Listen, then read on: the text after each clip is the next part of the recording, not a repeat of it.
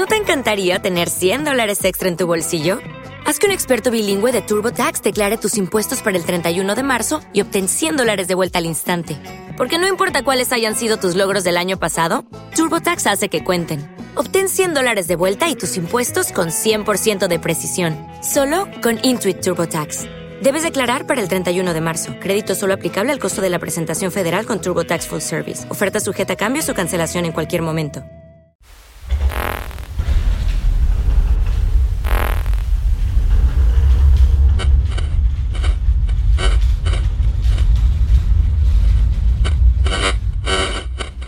Onda Estacionaria es un programa grabado, editado, mezclado y producido por Chechuri Records, estudio de grabación y producción musical que se encuentra en la ciudad de Hermosillo, Sonora, México, y que a su vez se encuentra disponible para cualquier persona que desea realizar algún proyecto musical de cualquier tipo o género. Ya lo pueden disfrutar en diferentes plataformas de podcasting como lo son Spotify, Apple Podcast, Evox y Amazon Music. En todas estas plataformas lo pueden encontrar con el mismo nombre, Onda Estacionaria. Este programa estará dedicado y enfocado a la producción del sonido desde su parte física hasta lo que conlleva todo un estudio de grabación. Grabación, mezcla, masterización, técnicas de microfoneo o micking, como es conocido en inglés, acústica, tips y mucho, mucho más. Anímate y suscríbete a mi canal para que puedas obtener semanalmente en tu celular todos los capítulos que iré realizando para ustedes. Como siempre, les agradezco el tiempo que se tomen para escucharme y comenzamos.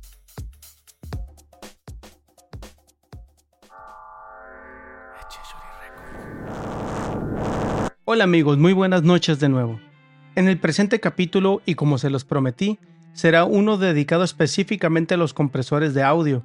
Ahora hablaremos de sus parámetros y cómo funcionan, así como los diferentes tipos de compresores que existen.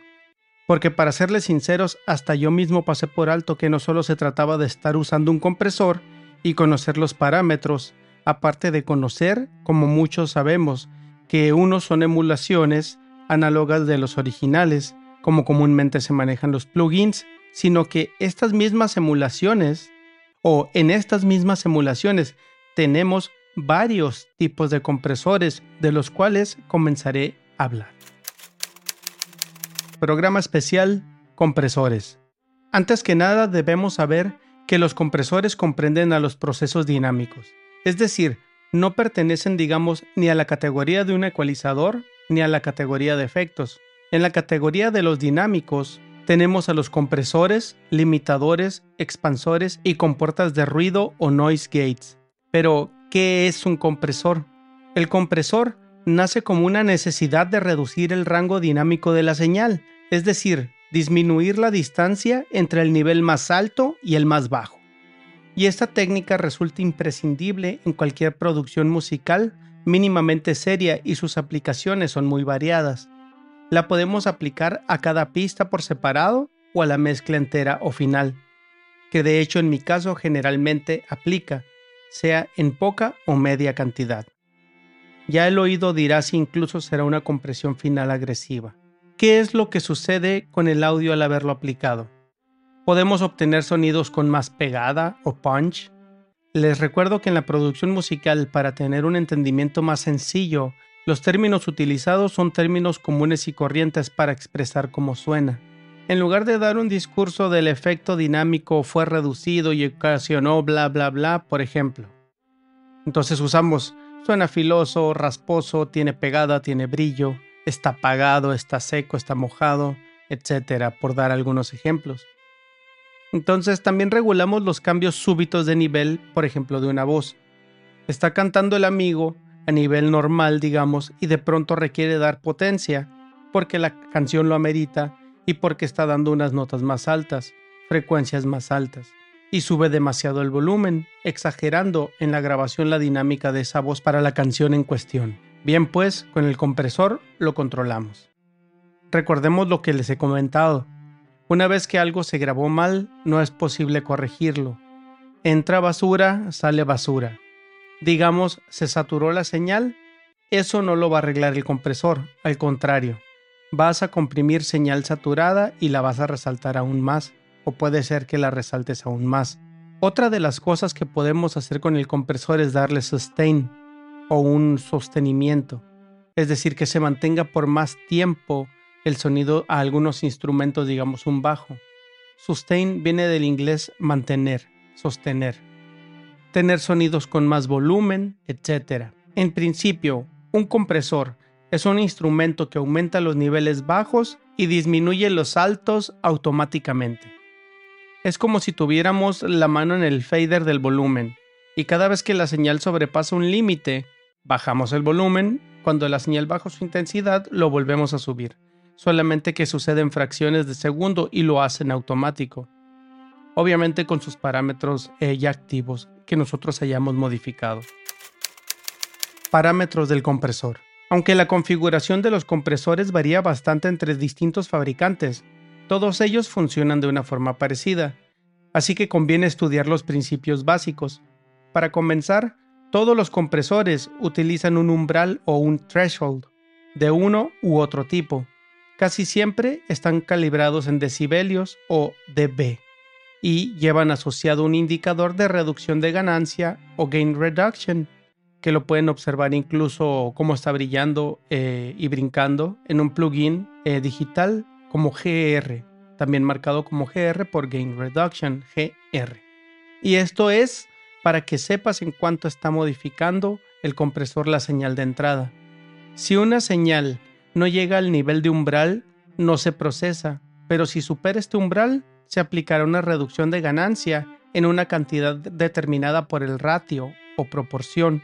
Este control es, de lejos, el más importante de un compresor. Todo es importante, recuérdenlo siempre, porque las afectaciones son diferentes al mover los demás parámetros pero que quede claro que sin este no existiera reducción de ganancia en lo absoluto. Cuanto mayor será el ratio o proporción, mayor reducción se aplicará. Threshold o umbral. Este es el nivel asignado donde la señal comenzará a ser comprimida. A menor umbral, más tiempo de compresión. Las señales que lo superan serán comprimidas en la proporción que dicte el ratio o proporción que hayamos ajustado. Si el operador, en este caso el usuario, piensa que una pista suena muy alta, reducirá este nivel. Naturalmente, un umbral puesto al máximo o hasta arriba no hará nada porque el nivel de la música siempre se mantendrá debajo de este nivel y no habrá restricción alguna. Normalmente también se miden decibelios o dBs.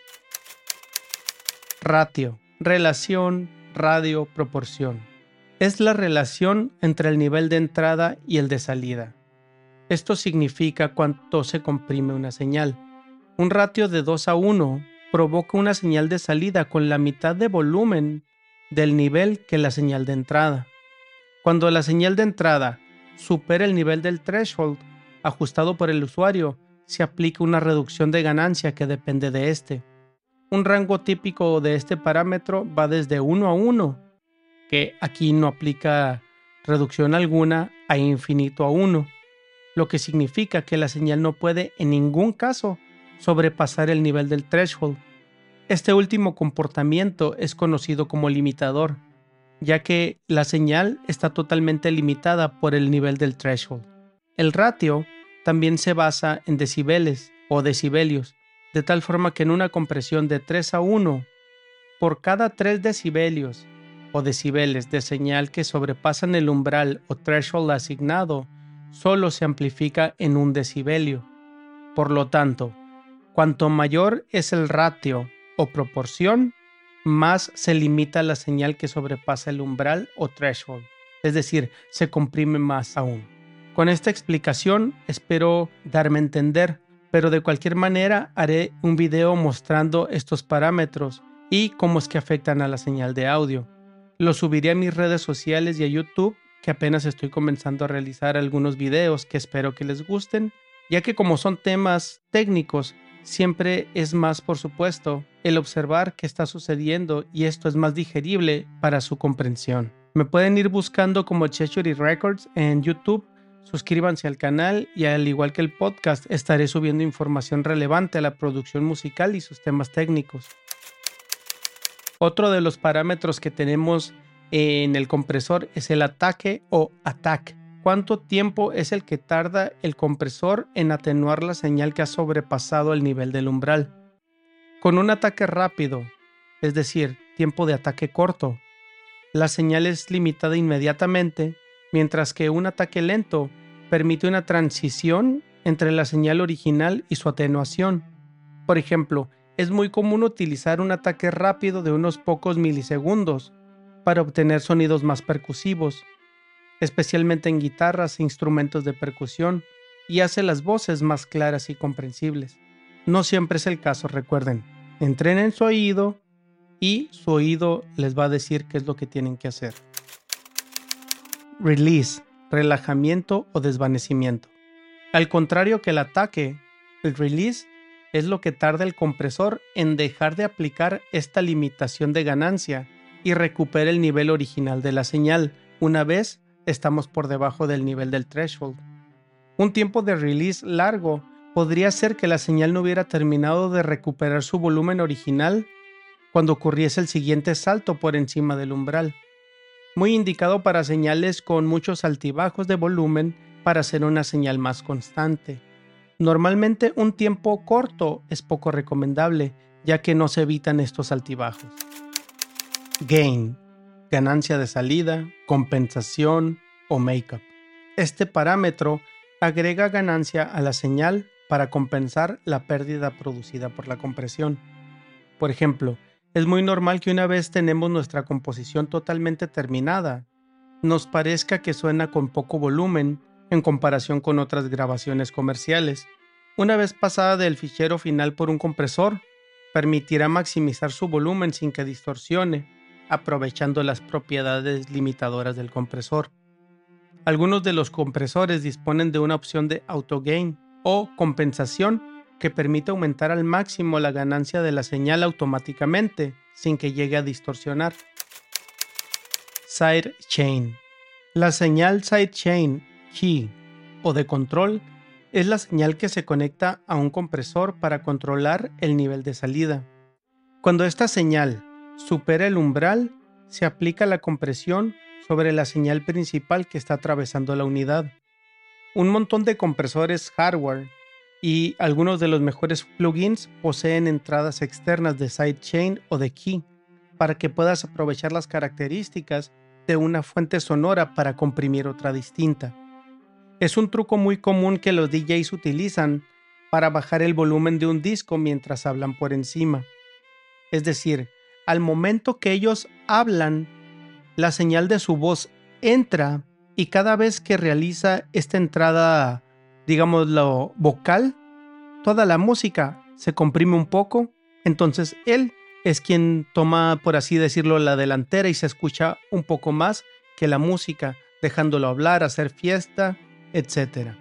También, utilizando un compresor, puedes conectar la señal principal que quieres mitigar a las entradas del canal principal, alimentando las entradas de sidechain con la señal de control. En las pistas musicales, la señal de sidechain suele ser la voz, mientras que la señal principal son los instrumentos solistas. Conectados de esta forma, cada vez que aparece la voz, se atenúa la pista de fondo en una cantidad determinada por el control de proporción o de ratio. Esto ayuda a evitar confrontaciones entre el instrumento, solista y las voces, permitiendo que éstas se escuchen con más claridad.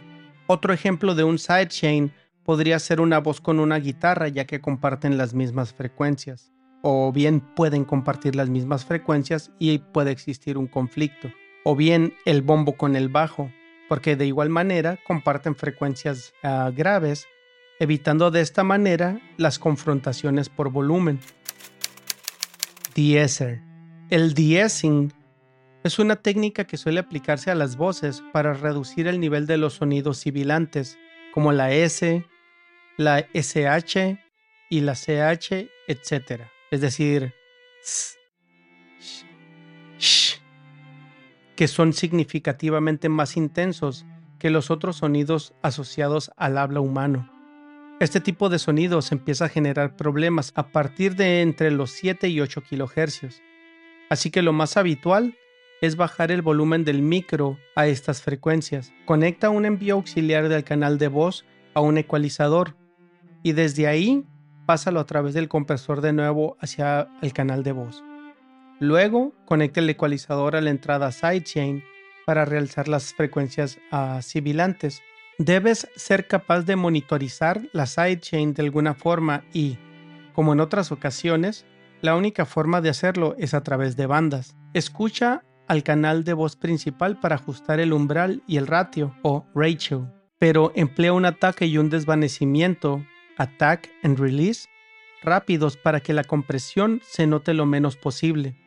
Ahorita tenemos plugins que realizan todo el trabajo con tan solo unos clics y no existe la necesidad de utilizar un sidechain para realizar este trabajo que de esta manera es un poco más exhaustivo.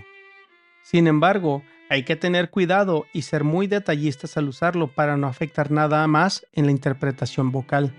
Estos plugins se llaman tal cual, son deessers. Tips. Tip number one para voces.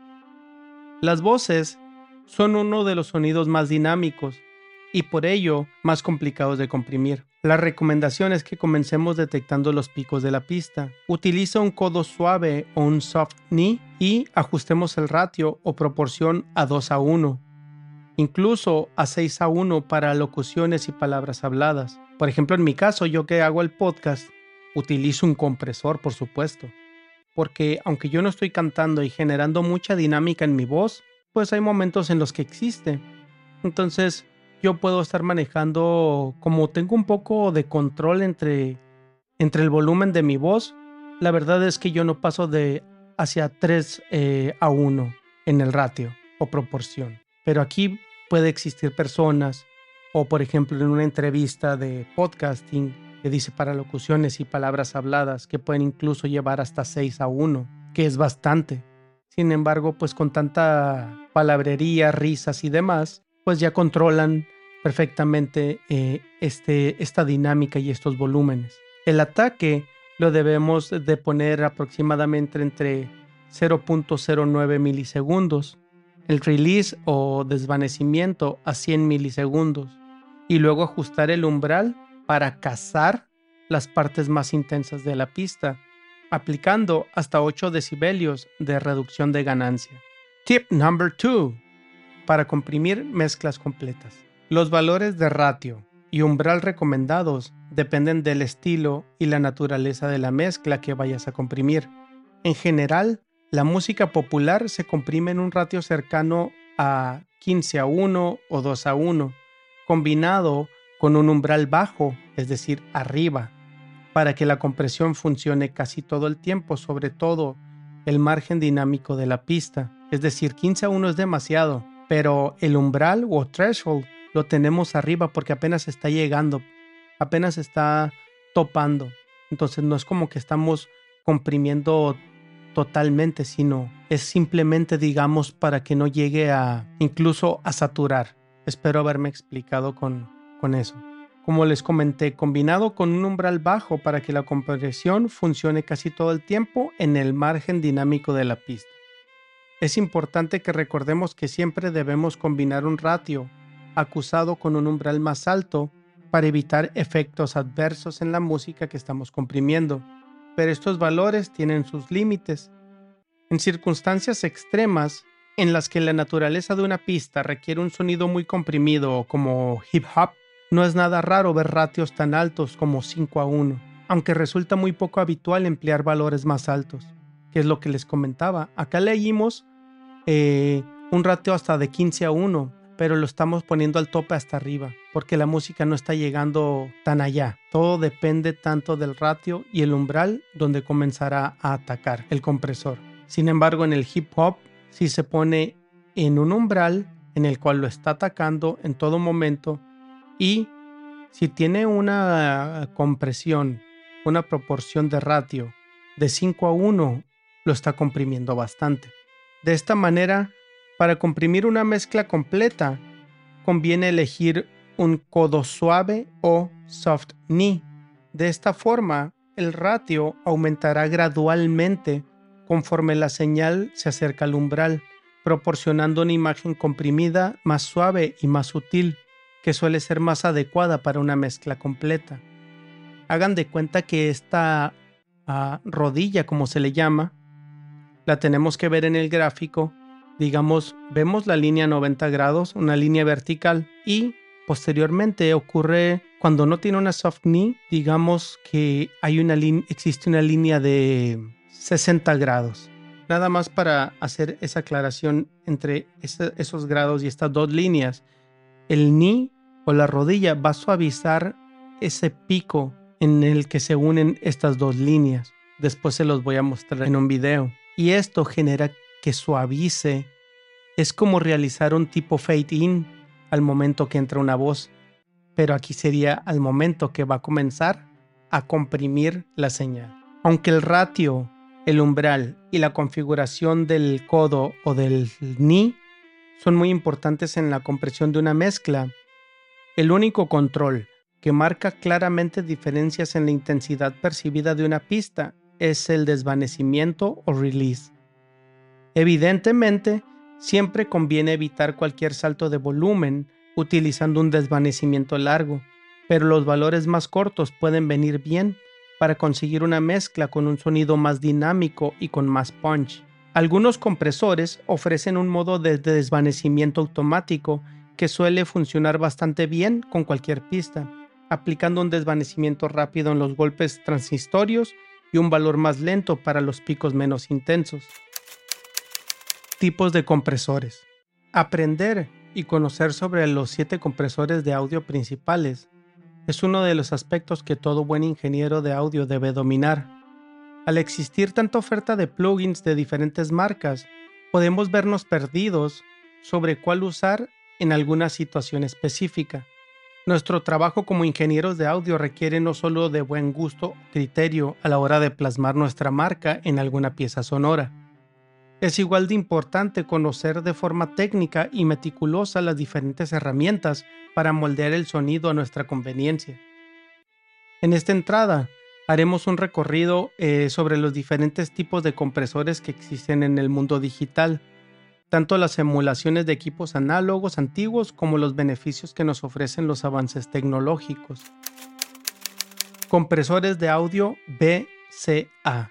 Los compresores BCA o bien VCA son un acrónimo de amplificador de voltaje controlado, el cual es la forma en la que se comporta este compresor. Yo asumo que ha de ser por Voltage Controlled Amplifier, que sería la traducción. Estos reaccionan a los picos que sobrepasan el umbral dado por el usuario. Son conocidos por tener una buena respuesta veloz y son una elección ideal para material con muchos transistorios. La mayoría ofrecen un control preciso de sus parámetros que incluyen ataque, release o relajación, umbral y proporción, es decir, attack, release, threshold y ratio o ratio. Dependiendo de cómo lo configuremos, puede ser un compresor muy transparente. En mi revisión por internet, estos son más recomendados para comprimir baterías, percusiones y otras fuentes eh, con transistorios fuertes, añadir pegada o punch, suavizar picos de forma transparente y compresión por grupo o en el máster. Y no es recomendado para añadir calidez o color. Compresor de audio FET. FET. Los compresores FET utilizan un componente particular llamado transistor de efecto de campo, el cual fue diseñado para emular el comportamiento de los circuitos a tubo, o válvulas o bulbos. Ofrecen tiempos de reacción mucho más veloces que los VCA. Algunos no tienen control del umbral, ya que la cantidad de compresión es dictaminada por la combinación de la amplitud de la señal y la configuración del control de entrada. Mientras más alta la entrada, más señal es comprimida. Los compresores FET no son tu opción para un control de dinámica transparente, ya que imparte un sonido distintivo en el material sonoro. El más famoso es el Urey 1176, usado en miles de álbumes clásicos y ofrece compresiones rápidas, agresivas, que vienen muy bien en voces, baterías, guitarras y más. Está recomendado para añadir un sonido agresivo y excitante a voces, baterías, bajos, guitarras, algunos otros tipos de instrumentos, desde una pequeña sensación hasta super bombeada. Limitar debido a su tiempo de ataque rápido y para procesos en paralelo Su habilidad para crear compresión extrema es útil cuando la colocas por debajo de un sonido sin comprimir. La compresión paralela es otro método eh, que después les voy a platicar. Estos compresores FET no son recomendados para una compresión transparente. Compresor de audio tipo Opto, OPTO. Los compresores normalmente dividen la señal de entrada en dos partes. Una es enviada a través del circuito de detección, el cual determina cómo actuará el compresor, y la otra es el audio operado por el compresor que luego es enviada a la salida. En un compresor óptico, el circuito de detección es único. La señal de audio se convierte en luz, la cual excita el sensor óptico electrónico que determina la cantidad de reducción de ganancia. La respuesta de esta configuración es suave y transparente. A diferencia de otros tipos de compresores, poseen proporciones fijas que normalmente está en 3 a 1. El compresor más famoso es el Telectronics LA2A, el cual se ganó su lugar en todos los estudios del mundo y es usado en incontables grabaciones. Está recomendado para compresión transparente, añadir calidez y brillo a voces, guitarras, bajos y otros instrumentos, mejorar la vibra de pistas de voces. Y no es recomendado para controlar transistorios fuertes o para que una compresión suene agresiva.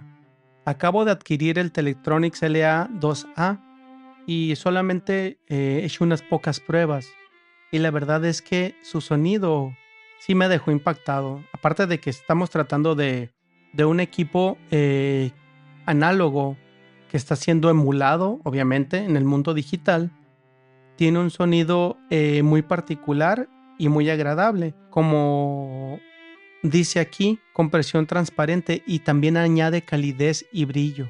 Eh, yo se los recomiendo. este hay veces que se encuentra con muy buenas ofertas, hay veces Incluso creo que en octubre estuvo uno de ellos porque son varios Telectronics y son de este tipo ópticos que, bueno, uno de ellos estuvo gratis, pero los pueden encontrar. Creo que de la mejor emulación que existe son de los fabricantes de UAD, UAD. Compresor de audio Bari Mu, basados en circuitos de tubos o bulbos los cuales producen una compresión suave con coloración placentera. El circuito obtiene su atenuación a través de repolarización de los tubos o bulbos. No es un compresor muy veloz, por lo tanto no es muy bueno para controlar transistorios, pero añade calidez y profundidad a prácticamente todo. Puedes obtener una compresión extrema si empujas los controles de entrada y umbral al máximo. El compresor Bari MU más legendario es el limitador de tubos o bulbos Fairchild 670. Estos compresores son muy raros en la actualidad y muy costosos. No quiero pensar cuánto cuestan. Afortunadamente tenemos muy buenas emulaciones en plugins. Los controles de ataque y relajación están unidos bajo el parámetro constante de tiempo. Se puede seleccionar entre seis tipos de combinaciones, pero ya están prefijadas. Recomendados para añadir calidez, color y gordura a cualquier fuente, compresión paralela, unir los elementos en el máster y limitación para el mastering. Y no es recomendado para un control preciso de ataque y release o para querer controlar transistorios fuertes. Compresores de audio digitales no emulados. Mientras que los compresores que emulan a sus versiones análogas son muy populares, Existen muchos plugins para compresión que no emulan el comportamiento de ninguno de estos dispositivos, sino que aprovechan la precisión y versatilidad que ofrece la tecnología digital, recomendados por su versatilidad y funciones extras no posibles en las unidades analógicas, además de tener un control exhaustivo y preciso. Compresores de audio multibanda. Te permiten focalizar en varias bandas de frecuencias definidas por el usuario. Son usados comúnmente en el master bus y en situaciones de mastering, pero no quita que se puedan usar en un contexto de mezcla como ninguno de todos los demás que hemos hablado. Recuerden que ustedes hacen la diferencia y crean su sello personal, pero también necesitan conocer las reglas para romperlas y si suena bien, ¿por qué no utilizarlo? Tienden a ser un poco más complicados de usar por cuanto debes fijar puntos de cruce entre bandas de frecuencias y configurar los parámetros de compresión para cada una de ellas de forma independiente. Al permitirte la habilidad de especificar las áreas de frecuencias, los compresores multibanda no solo controlan la dinámica, sino que también pueden ser usados para manipulación de frecuencias al mismo tiempo, que en el podcast pasado les comenté que les iba a hablar acerca de estos. Son recomendados para especificar bandas de frecuencias para comprimir, mastering, suavizar fuentes como voces que cambian el timbre cuando se vuelven más altas o bajas durante la mezcla, porque estamos controlando solo una parte o eligiendo una sola banda de frecuencias donde nos está causando un problema alguna voz o que suena demasiado bonito y queremos realzarla. Recuerden, podemos realzar o atenuar siempre, tanto en el ecualizador como en el compresor. O, como acabo de comentar, reducir una frecuencia problemática desde la fuente. No son recomendados para operaciones simples, ya que requieren de un conocimiento mucho más amplio de todo lo que implica modificar estos parámetros aparte de estar modificando el sonido de las frecuencias de la grabación. Ahora que ya conocen los diferentes tipos de compresores, tienen una idea mucho más amplia de qué tipo de compresor utilizar y cuál no utilizar, según su criterio. Les agradezco por haberme escuchado una vez más y espero que les haya gustado mucho este capítulo especial dedicado a los compresores. Como les comenté, haré un video primeramente demostrando únicamente los principios básicos, porque por medio del lenguaje hablado no es tan sencillo comprender todo por el solo hecho de escucharlo, al menos que se trate de algún productor con los conocimientos básicos. O no productor, pero le mueve y ama la música como nosotros. Lo podrán encontrar próximamente en YouTube y en mis redes sociales en Facebook y YouTube como Echechery Records. Sin más que decir, me despido de ustedes y éxito siempre amigos. Larga y vida al avance y al conocimiento del audio. Nikola Tesla dijo, si queremos entender los misterios del universo, pensemos en términos de energía, frecuencia y vibración. Saludos.